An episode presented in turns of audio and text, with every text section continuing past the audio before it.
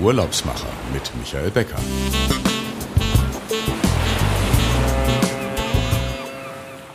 Es wird Zeit, Singapur neu zu sehen, wirbt die Stadt auf ihren Webseiten. Lange galt Singapur als saubere Wirtschaftsmetropole und als Stopover-Ziel bei einer Reise nach Bali oder Australien.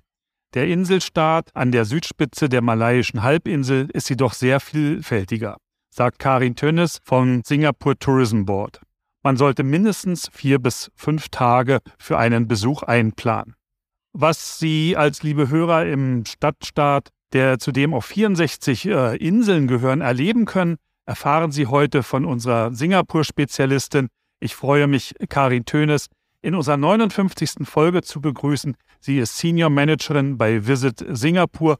Herzlich willkommen, Karin. Schön, dass du bei uns im Podcast bist und wir diese Stadt vielleicht mal von einer ganz anderen Seite kennenlernen. Ja, vielen Dank. Ich freue mich sehr.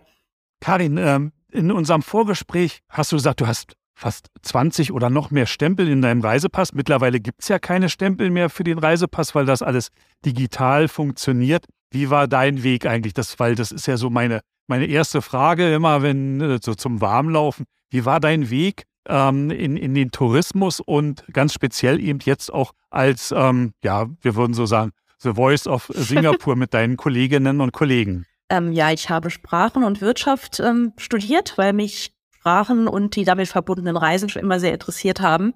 Ähm, da wusste ich aber nach dem Studium gar nicht so ganz genau, wo ich hin möchte und bin dann erstmal in der Corporate World gelandet, ähm, habe dann aber recht schnell festgestellt, dass mich das nicht so ganz glücklich macht und ähm, habe dann mit viel Glück und zum richtigen Zeitpunkt ähm, einen Job im Tourismus gefunden, nämlich bei, äh, damals hieß es noch British Tourist Authority. Also für die Briten habe ich dann lange Zeit gearbeitet mit großer Begeisterung und ähm, danach habe ich nochmal ein bisschen zurückgewechselt in die, ähm, ja, zu den Corporates, musste wieder feststellen, das ist irgendwie nichts, was mich so richtig mit Leidenschaft erfüllt und hatte dann nach einer Weile richtig große Sehnsucht nach dem Tourismus und habe mich einfach umgeschaut, was es gibt. Ich war auch schon viel in Asien herumgereist. Ähm, allerdings war ich tatsächlich bis dato noch nie in Singapur gewesen und habe dann gesehen, dass eine Stelle bei Singapur ausgeschrieben war und habe mich beworben und ja, hatte Glück und bin hier gelandet und bin jetzt schon seit 2012 beim Singapore Tourism Board. Mit großer Begeisterung. Du hast ja eigentlich dann den Weg gemacht. BTA war doch hier auch in Berlin bei uns ähm, mit einem großen Büro. Im Grunde, wenn man, wir kommen ja nachher nochmal auf die Geschichte, aber äh, Singapur war ja eine britische Kolonie. Im Grunde, du bist äh, einfach dann auch übergewechselt von äh, Great Britain to äh, Singapur zu dem neuen freien Staat, ich glaube 1965, aber das erzählst du uns ja gleich noch. Ja, das ist ja ein toller Weg. Ähm, Sprachen, Englisch, Französisch oder genau. was war so dein? Englisch und Französisch und eben Wirtschaft als Nebenfach.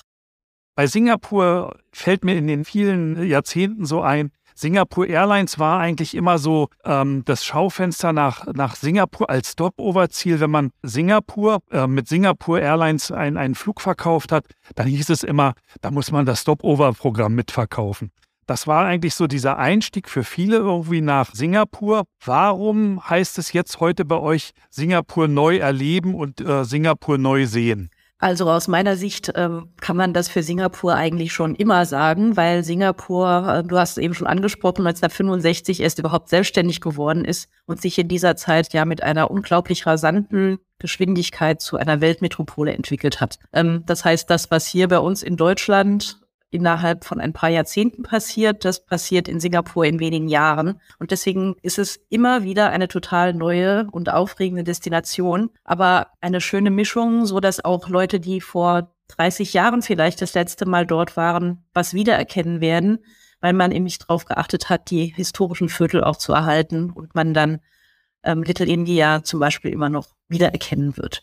Und die ähm, diese Kolonialbauten von den Briten, die gibt es ja auch noch, neben dem ganzen modernen. Genau. Ähm, also diese historischen Viertel, die ich gerade angesprochen hatte, Chinatown, Little India, das malaiische Viertel Kampong Glam, ähm, die sehen tatsächlich noch ganz historisch aus. Ähm, solche Shophouses, wie sie angelegt wurden in den 1890er Jahren. Ähm, und natürlich gibt es darüber hinaus viele repräsentative Bauten aus der Singapurer, aus der britischen Kolonialzeit. Ähm, und viele dieser Gebäude werden jetzt auch ganz ähm, exklusiv genutzt, als Hotel zum Beispiel oder als äh, Galerie oder als Museum so dass man vor allem in der Gegend rund um den Singapore River sich noch sehr gut vorstellen kann, wie das damals war, als die Briten sich dort angesiedelt haben.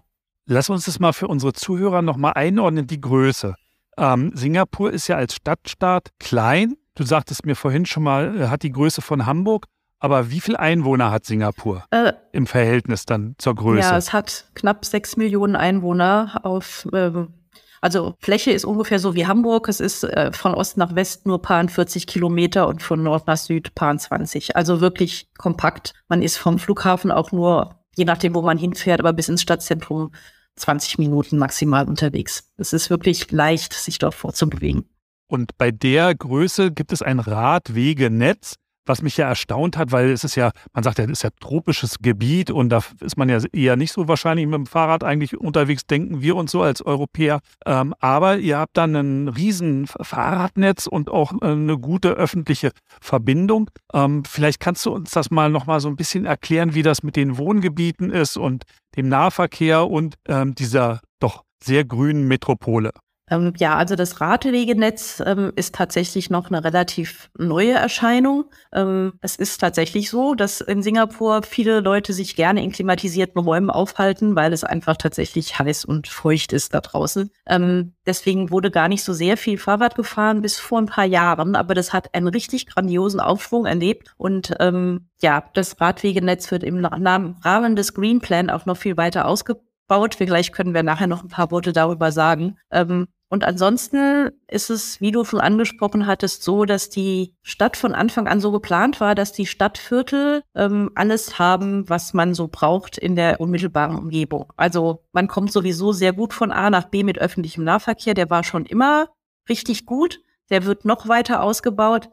Ähm, also man ist auch, es gibt viele Singapurer Kollegen zum Beispiel, die wohnen irgendwo weit im Osten der Insel und fahren trotzdem jeden Tag zu unserer Zentrale, die im Westen der Insel liegt. Und das geht problemlos.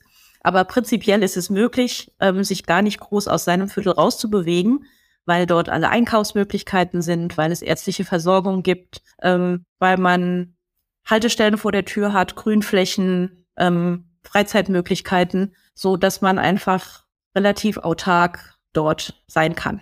Bei Freizeit und Parks, da können wir ja eigentlich gleich auf das Thema Green Plan kommen, den du angesprochen hast. Das ist ja auch, ähm, ja, auch in Singapur eine neue Entwicklung obwohl ja ähm, Singapur mit dem tropischen Regenwald im Grunde ja, ähm, ja, Beton und Hochhäuser gehen ja das eine ins andere im Grunde über. Aber trotzdem ähm, hat Singapur einen Green Plan und hat ganz was Besonderes noch vor. Das ist richtig. Ähm, und so ganz neu ist es auch eigentlich gar nicht, weil tatsächlich schon mit Beginn, also mit der Stadtgründung 1965, mit der Staatsgründung, ähm, schon beschlossen wurde, dass äh, ein großer Prozentsatz der Flächen einfach nicht bebaut werden soll, damit noch genügend grüne Erholungsflächen da sind, damit man auch die Gelegenheit hat, Wasserreservoirs anzulegen, den Trinkwasservorrat von Singapur immer ähm, aufrechtzuerhalten. Und insofern wurden eben die, die Stadtviertel so angelegt, wie sie sind, ähm, mit vielen Hochhäusern, in denen die Leute dann zu einem großen Teil wohnen. Aber das lässt dann halt auch viel Fläche frei, um zum Beispiel Naturreservate anzulegen. Und ähm, ja, ungefähr die Hälfte, also ein Drittel bis die Hälfte der Fläche von Singapur ist grün. Und diese Green Plans, ähm, die hießen nicht immer so, aber es gab schon von Anbeginn immer so ein bisschen wie, wie in der Planwirtschaft, so fünf Jahrespläne oder zehn Jahrespläne, in denen dann festgelegt wurde, wo die Entwicklung in der nächsten Zeit hingehen soll.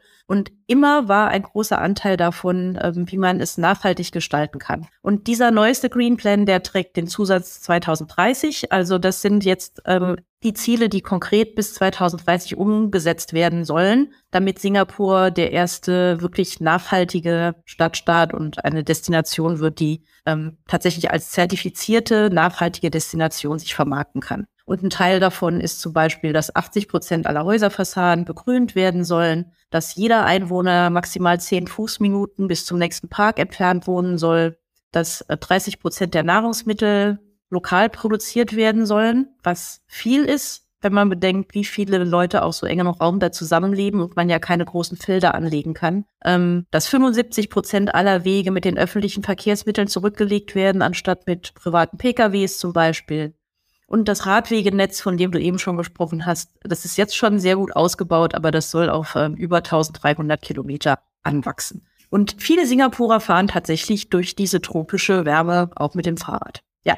Unglaublich. Kommen wir mal zu dem Punkt, was sollte man eigentlich alles in den, in den fünf Tagen, die du so empfiehlst, sich in Singapur ansehen? Also lass uns einfach erstmal mit so dem, den, den klassischen Dingen, mit den historischen Vierteln vielleicht nochmal kommen und dann so ein bisschen Gallery-Möglichkeiten. Die Kunst auch in Asien ist ja mittlerweile äh, äh, sehr beliebt und ein Must, wenn man in Asien unterwegs ist. Und dann lass uns nochmal zu den Gärten und der Marina Bay und dem tollen Hotel kommen.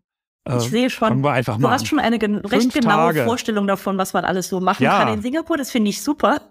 Und du hast ganz recht. Ähm, also für jemanden, der zum ersten Mal hinreist, würde ich auf jeden Fall empfehlen, ähm, diese historischen ethnischen Viertel zu besuchen. Also Chinatown für China, Little India für Indien natürlich, Kampong Glam, was das ähm, arabische, malaiische Viertel ist. Ähm, dann gibt es auch sehr schöne ähm, bunte Shophouses in, in Juchat, Katong, die aus der Peranakan-Kultur stammen. Ähm, das ist eine Mischkultur, hauptsächlich aus chinesischen Einwanderern, die vor langer Zeit nach Singapur kamen und die malaiischen Frauen geheiratet haben. Und ähm, das schlägt sich in der Architektur und der Kleidung und der Kulinarik und allen möglichen Dingen nieder. Und dann gibt's äh, Tiongbaru zum Beispiel als Viertel, wo viele ähm, Art Deko-Gebäude sind. Und das hat so ein ganz gemütliches, ähm, chilliges Flair mit, mit schönen kleinen Shops, auch Handwerksläden. Es gibt eine ganz berühmte Tiongbaru Bakery, wo die Leute aus ganz Singapur hinreisen, um sich da ihre Süßwaren zu kaufen. Ähm, ja, also und ich empfehle diese Viertel für, für Einsteiger deswegen gerne, weil die einen sehr guten Eindruck geben über die Vielfalt, die in Singapur einfach anzutreffen ist. Dadurch, dass so viele Volksgruppen zusammenleben auf diesem engen Raum.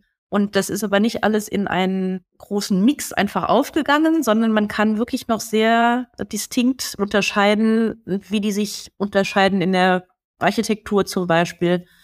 Und ähm, man kann auch vor allem in diesen, diesen Vierteln zum Beispiel auch die ähm, kulturell bedingten Festivitäten sehr gut erleben. Das wäre daher nochmal ein Punkt, wenn wir darauf kommen, was so an Events und, und Veranstaltungen im Jahr so äh, stattfindet und wo man dann vielleicht sagt, oh, wenn ich in der Zeit fahre, dann kann ich dieses kulturelle Fest dieser ethnischen Gruppe irgendwie miterleben. Ähm, bei so viel Vielfalt, ähm, was ist eigentlich die, ähm, die Amtssprache in, in Singapur? Ist das Englisch? Es gibt vier Amtssprachen insgesamt in Singapur, aber Englisch ist so der gemeinsame Nenner, das, was alle sprechen und alle lernen auch in der Schule.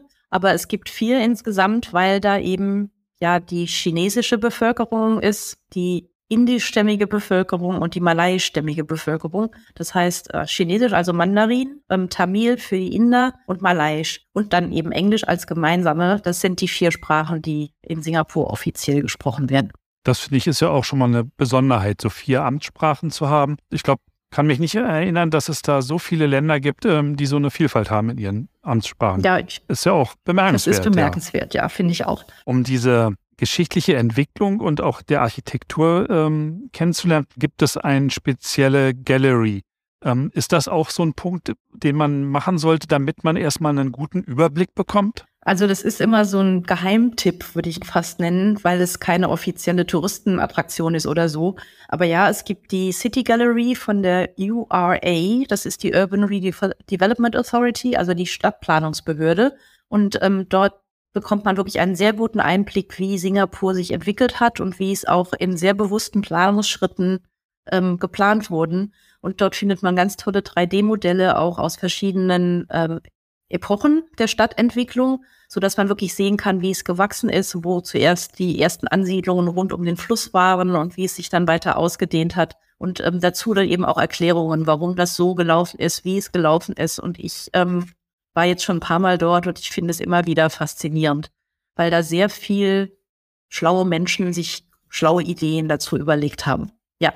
Oh, und sie und ist kostenlos alten, zu besuchen, also ja, deswegen ist das immer, okay, ja. ja. die liegt ähm, am Rand von Chinatown und ist sehr gut zu erreichen. Also wenn man da irgendwie zwischendrin mal zwei Stündchen Zeit hat, würde ich das auf jeden Fall empfehlen, sich das anzuschauen. Also der Geheimtipp ist die City Gallery von URA. Genau, ein Geheimtipp. Ähm, Vielleicht kommen ja noch ein, ein paar einer mehr. von vielen, ja.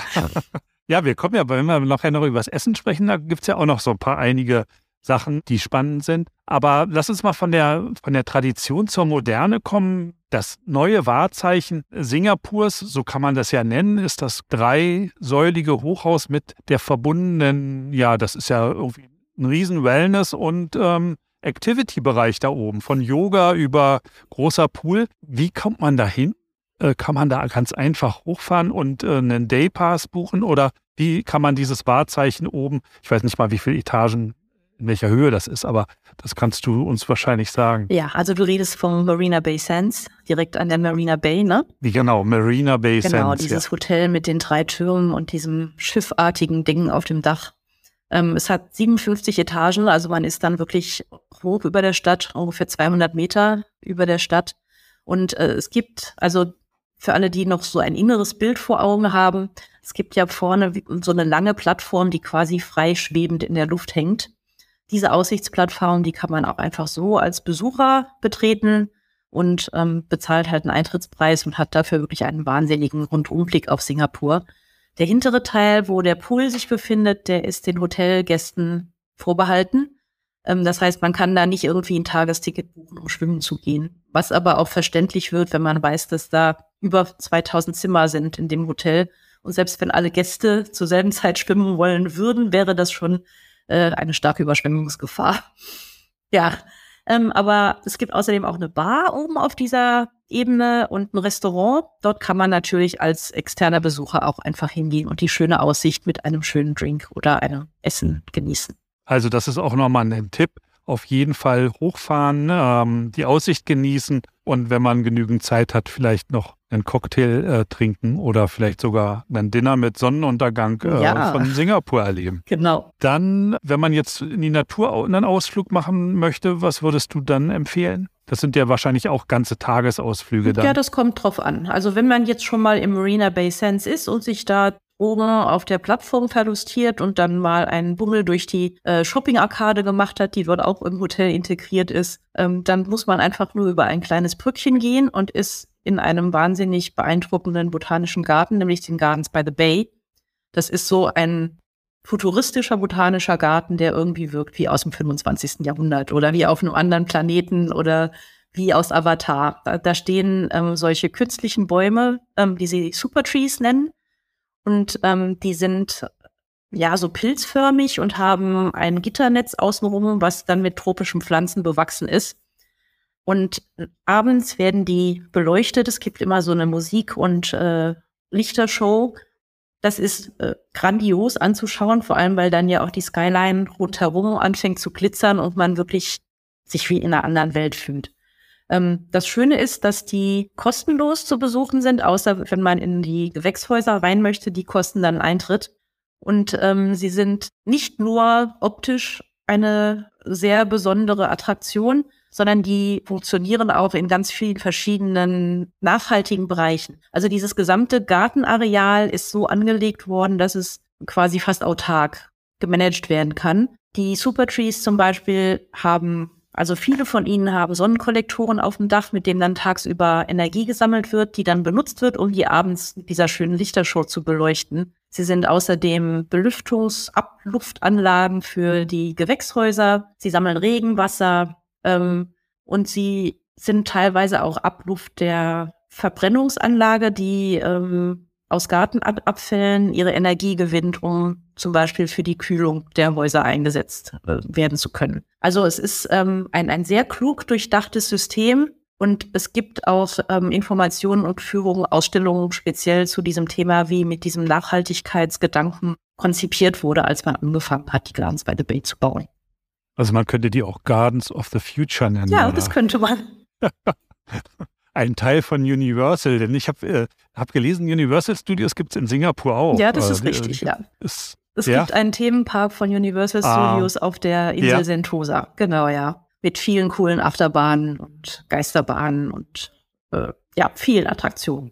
Also wer dann von Nachhaltigkeit und allem erstmal genug hat und von Botanik, der geht dann ähm, erstmal Achterbahn hm, fahren. Ja, aber das geht dann auch nicht ohne Nachhaltigkeit, weil Sentosa als ganze Insel ähm, schon zertifiziert ist. Die haben die haben ja ganz viele Hotels wow. auch auf dieser Insel und schöne Strände und aber auch viel Natur. Und ähm, es gibt eine eigene kleine Unterbehörde, die sich äh, nur um Sentosa kümmert, die Sentosa Development Corporation. Und die haben ähm, sich sehr ambitionierte Ziele gesetzt, ähm, bei denen auch alle mitmachen, die dort angesiedelt sind, so dass die ja schon sehr energieeffizient haushalten, viele schöne Sachen dort ähm, angebaut haben, angesetzt haben, die ähm, dem Nachhaltigkeitsgedanken dienen. Und außerdem gibt es natürlich jede Menge spaßige Sachen. Zum Beispiel als neuestes ähm, die Sky Helix als Attraktion. Das ist so ein, ein runder Tisch, ähm, an dem quasi die die äh, Ritterrunde von König Artig Platz nehmen könnte. Ich weiß nicht, ich glaube, es passen 15 Leute oder so rundherum. Ähm, und die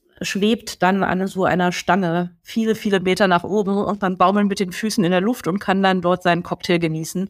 Das ist eine schicke neue Attraktion, die äh, wenig Aufwand bedeutet, aber eine sehr große Wirkung hat, weil man dann eben, äh, abgesehen davon, wenn man höhenkrank ist, dann ist es vielleicht nicht so schön, aber ansonsten kann man eben seinen Drink in luftiger Höhe und mit einem grandiosen Panoramablick genießen.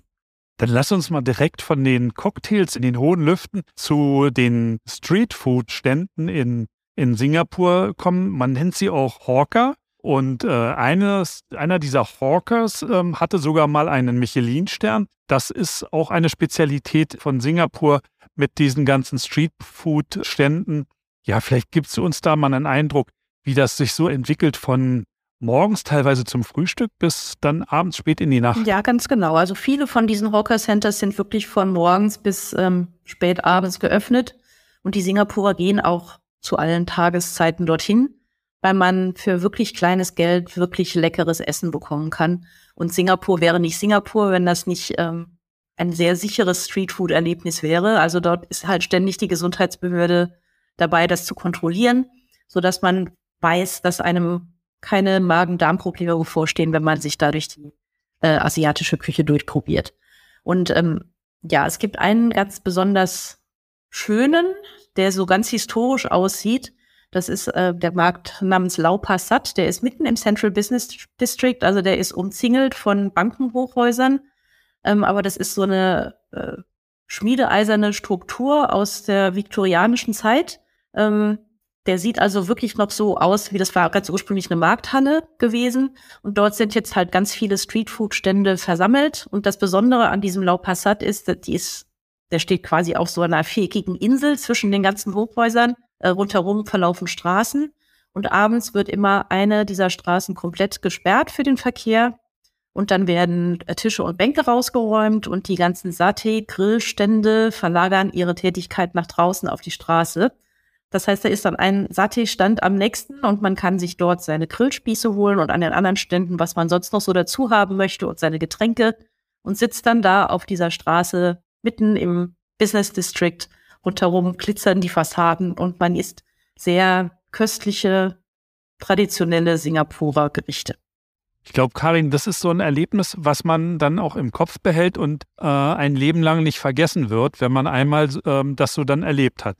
Es gibt ja bei vielen Reisen diese Momente, wo man 20 Jahre später noch sagt, oh, das war eigentlich so ein Highlight. Und ich kann mir das gerade so vorstellen, wie man zwischen den Hochhäusern sitzt und wirklich von Stand zu Stand geht, weil das, das macht doch eigentlich Urlaub aus und auch das Essen aus, dass man vieles Verschiedenes probieren kann und ja, und vielleicht dann auch nette Leute kennenlernt, ja. die dann auch da sind und essen. Auf jeden Fall. Also ich freue mich auch jedes Mal, wenn ich nach Singapur komme, vor allem wieder auf diese Hawker Center. Es gibt natürlich eine unendliche Menge an anderen Restaurants auch und die sind alle toll, aber dieses authentische und einfach auf der Straße sitzen zu können und mit allen möglichen Leuten reden, das ist wirklich ähm, besonders. Übrigens ähm, ist die UNESCO auch darauf aufmerksam geworden und inzwischen ist die Singapurer Hongkong-Kultur richtig als offizielles immaterielles UNESCO-Welterbe anerkannt.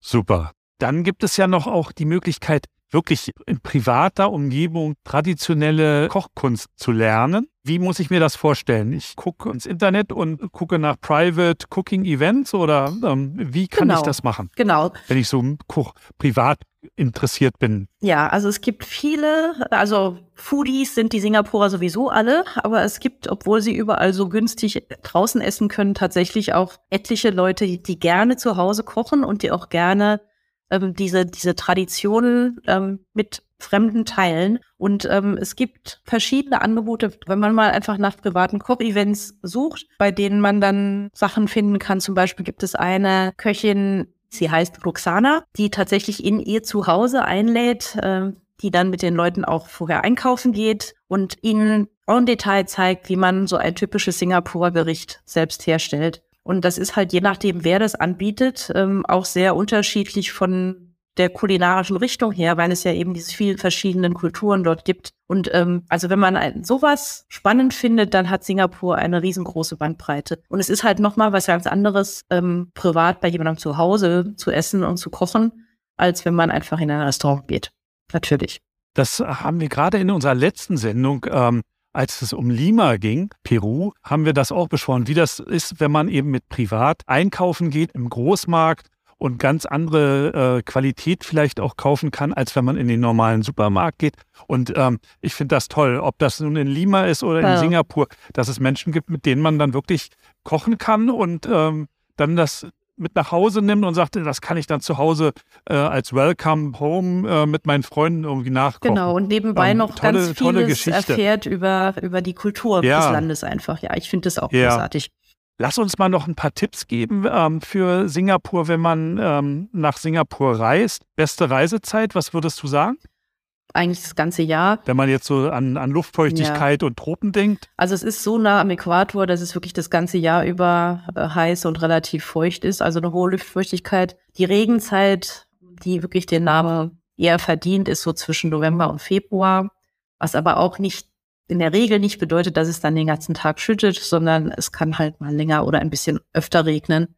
Aber von den Temperaturen her macht es wirklich ähm, keinen großen Unterschied. Wenn man es vermeiden kann, sollte man dann vielleicht nicht unbedingt zwischen November und Februar reisen, aber es ist auch kein Grund, dann nicht zu fahren. Gerade für die, die dann weiterfliegen nach Australien, ist das ja so diese Reisezeit, ähm, aber die sollten sich nicht abschrecken lassen. Einfach bleiben. Ja, genau, auf jeden Fall einfach bleiben und auf keinen Fall nur äh, zwei Stunden am Flughafen einplanen, bis man dann in den nächsten Flieger steigt. Es ist, wäre eine verpasste ja. Gelegenheit, muss ich wirklich sagen. Nicht nur in das Singapore Airport Spa gehen, sondern ähm, in die Stadt rein. Genau. Kulturfestivals, das hatten wir vorhin auch noch kurz angesprochen. Vielleicht äh, da ein paar Tipps, äh, was bieten, ähm, was bietet Kultursport und Lifestyle so im Jahr über an? Ähm, ja, die Kultur ist ein wichtiges Thema, weil es ja eben einfach nicht eine Kultur ist, sondern so viele unterschiedliche. Ähm, es ist auch so, dass alle großen ähm, ethnischen Feste tatsächlich nationale Feiertage sind. Also dann ist es ganz egal, ob man jetzt irgendwie äh, europäischen Ursprungs ist oder chinesischen oder malaiischen oder so. Wenn also zum Beispiel ein großes Fest wie das chinesische Neujahr oder wie das indische Deepavali, die sind tatsächlich für das ganze Land dann Feiertag, ähm, so dass alle frei haben und auch Zeit haben, miteinander zu feiern. Mit den vielen Nachbarn, die sie in der Regel aus ihrem Wohnblock haben, die ja, wie wir schon gesagt haben, nicht alle nur aus einer Kultur kommen. Ähm, das hat sich tatsächlich bewährt, dass die Singapurer sich als Singapurer fühlen, auch wenn sie immer äh, einen unterschiedlichen ethnischen Ursprung haben. Ähm, es ist besonders spannend, wenn man zu einer solchen ähm, Zeit in Singapur ist, dann würde ich immer empfehlen, ähm, sich solche Sachen auch einfach mitzumachen, mitzufeiern. Die Singapurer sind da sehr offen. Es gibt ein, zum Beispiel ein sehr spektakuläres Festival in Little India, das heißt Thai Pusam. Ich weiß ehrlich gesagt nicht so ganz genau, was da eigentlich gefeiert wird, aber es passieren da sehr aufregende Dinge. Also Leute durchbohren sich irgendwie ihre Wangen mit Spießen und machen dann Paraden durch die Straßen, laufen über glühende Kohlen und solche Dinge. Das sind wirklich so Sachen, die man eigentlich vielleicht noch mit Indien assoziiert, aber nicht mit so einer weltbekannten Metropole wie Singapur. Aber diese alten Traditionen, die gibt es da immer noch. Oder wenn man zum chinesischen Neujahrsfest in, in Singapur ist und die Straßen alle so schön geschmückt sind mit den, es ist ja jedes Jahr ein unterschiedliches Tier, was dann das Jahr bestimmt. Und dann findet man ganz viele leuchtende Figuren, ähm, die eben zu diesem Thema passen. Also solche Dinge sind auf jeden Fall immer ganz besonders sehenswert, weil die die Kulturen nochmal auf eine ganz andere Art lebendig machen. Und das Gute ist, man braucht kein Auto in Singapur, man kann die öffentlichen Verkehrssysteme benutzen, U-Bahnen und Busse. Und ähm, am besten ist man unterwegs mit dem Singapore Tourist Pass habe ich so mir mal angelesen. Ja, also der empfiehlt sich immer dann, wenn man vorhat, auch noch ähm, viele Attraktionen zu besuchen zum Beispiel, weil man mit diesem Pass dann auch ähm, Attraktionen günstiger besuchen kann oder teilweise sind die dann kostenlos in diesem Pass inbegriffen. Man kann allerdings auch tatsächlich vieles zu Fuß machen, weil das Stadtzentrum einigermaßen kompakt ist und ähm, man kann auch gut mit dem Taxi fahren. Das ist günstiger als hier bei uns in Europa. Das öffentliche Verkehrsmittelnetz ist super gut ausgebaut. Es ist äh, sehr zuverlässig. Ähm, jedes Mal, wenn ich mit europäischen Freunden dort bin, dann sind die immer total baff davon, wie alles so wahnsinnig sauber und gepflegt und pünktlich und zuverlässig ist. Und umgekehrt sind die Singapurer immer ein kleines bisschen erschrocken, wenn sie hier zu uns nach Deutschland kommen und hier mal mit, mit einer U-Bahn fahren oder so. Das ist schon anderes Erlebnis. Ähm, was es ein bisschen spannend macht, manchmal, es gibt noch so ganz vereinzelt Busse, die noch nicht so die allerneueste technische Ausstattung haben. Normalerweise hat man immer ein Display, wo man dann sehen kann, der nächste Stopp heißt so und so. Das ist noch nicht unbedingt immer auf allen Strecken so, vor allem wenn man ein bisschen weiter rausfährt.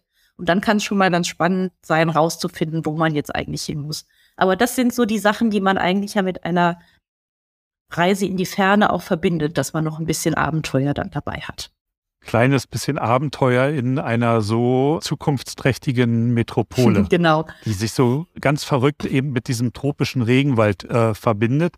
Es gibt noch eine Anekdote, die du erzählen musst. Es gibt keine Kaugummiflecke auf den äh, Gehwegen. Warum nicht? Weil man nicht, weil man die nicht fallen lassen darf oder? Weil man die gar nicht erst mitbringen darf. Also es werden keine Kaugummis in Singapur verkauft außer man hat irgendwie einen medizinischen Grund. Man kann sie in Apotheken bekommen, aber man darf keine einführen. Wenn man, also man sollte wirklich darauf achten, dass man keine Kaugummis im Gepäck hat, wenn man äh, reinkommt nach Singapur und das steht tatsächlich unter Strafe. Ich habe allerdings noch niemals irgendjemanden gesehen, der ein Kaugummi ausgespuckt hätte und der dann auch von irgendwem geahndet worden wäre, weil die Leute haben, kauen einfach kein Kaugummi. So. Kauen einfach. Ja, bevor wir zum Ende kommen, ich habe ja immer so eine Abschlussfrage. Wo geht deine nächste Reise hin, Karin? Also meine unmittelbar bevorstehende nächste Reise ist tatsächlich äh, in Deutschland. Ich werde hier ein bisschen durch Deutschland fahren und verschiedene Freunde besuchen. Ähm, aber später im Jahr werde ich natürlich mal wieder nach Singapur reisen. Und ich freue mich sehr, weil es ja während der Pandemie nicht möglich war und jetzt wieder alle Beschränkungen weg sind und man einfach so ähm, ohne Test, ohne Impfung einreisen kann. Und ähm, ja, es wird Zeit, dass ich mir jetzt einige der neuesten Sachen persönlich nochmal anschaue. Ich glaube, wenn du dann wiederkommst, dann werden wir uns mal unterhalten, was es an neuen Attraktionen und Sehenswerten in Singapur gibt. Und ähm, ja, liebe Zuhörerinnen und Zuhörer, das war unser Podcast über Singapur. Und wenn Sie mehr wissen möchten, dann können Sie die Kollegen von Lufthansa City Center Fides Reisen hier in Berlin, aus deren Lounge ich wieder die Aufnahme gemacht habe. Fragen, rufen Sie einfach an, lassen Sie sich den nächsten günstigen Flug empfehlen, ob das eben mit Singapore Airlines oder mit äh, Lufthansa ist. Die Kolleginnen und Kollegen, die helfen Ihnen da gerne weiter. Und ähm, wenn Sie sich vorab über Singapur informieren wollen, dann gehen Sie auf die Seite vom Singapore Tourist Board und können sich dort auch schon vorab über vieles informieren. Singapur hat natürlich äh, Hotels in jeder Preisklasse. Das können Ihnen auch die Kollegen von Fides Reisen Lufthansa City Center heraussuchen und Ihnen bei der Vorbereitung helfen. Wenn Sie Singapur als Stopover-Ziel wählen wollen, dann sind Sie bei uns auch gut aufgehoben oder bei Fides Reisen. Und äh, wenn Ihnen dieser Podcast auch wieder gefallen hat, dann empfehlen Sie uns weiter und wir würden uns freuen, wenn in 14 Tagen es wieder heißt, hier sind die Urlaubsmacher äh, mit einer neuen spannenden Folge über ein tolles neues Reiseziel. Karin, ähm, ich glaube, wir haben den Zuhörern ganz tolle Bilder in den Kopf gegeben und ähm, die grüne Stadt, die moderne Stadt, die Tradition. Und ich glaube, wer heute zugehört hat, der weiß, es macht Spaß und Lust, mehrere Tage sich in Singapur aufzuhalten und ähm, die Stadt zu erleben. Vielen Dank, dass du dabei warst und ja, dann wünsche ich dir erstmal in Deutschland eine schöne Tour, hoffentlich ohne Schnee und ohne Eis. Es soll ja vielleicht mal wieder ein bisschen wärmer werden. Dann sprechen wir uns wieder, wenn du aus Singapur zurück bist und mit neuen Eindrücken nach Deutschland gekommen bist. Vielen Dank, Karin. Sehr gerne, vielen Dank. Es hat mir großen Spaß gemacht. Bis bald. Bis bald. Tschüss. Tschüss.